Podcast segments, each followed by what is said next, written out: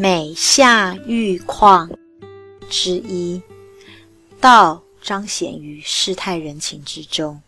故事引导一：卑微中见道。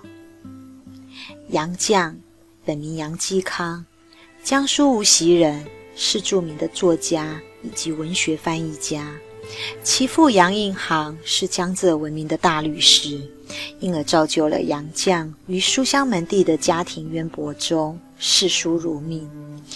一九三二年，杨绛进入了清华大学就读，相遇了志同道合的钱钟书，自此相濡以沫，白头偕老。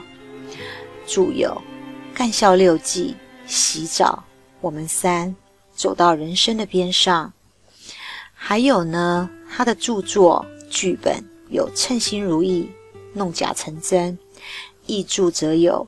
唐吉诃德、斐多等等。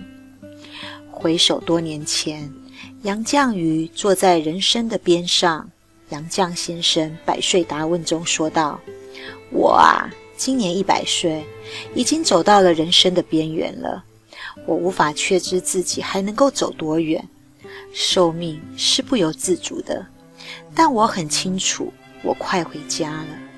我得洗净这一百年来。”沾染的污秽来回家，我并没有登泰山而小天下之感，只在自己的小天地里过着平静的生活。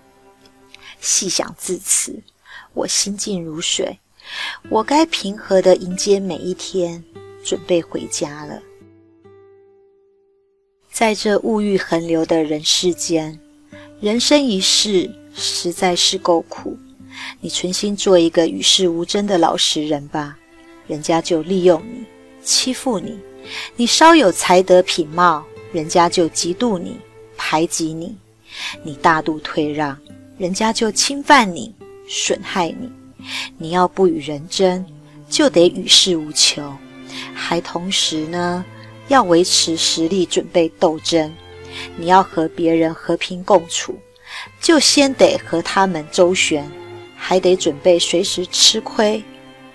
少年贪玩，青年迷恋爱情，壮年汲汲于成名成家，暮年自安于自欺欺人。人寿几何？顽铁能炼成的精金能有多少？但不同程度的锻炼，必有不成不同程度的成绩。不同程度的纵欲放肆。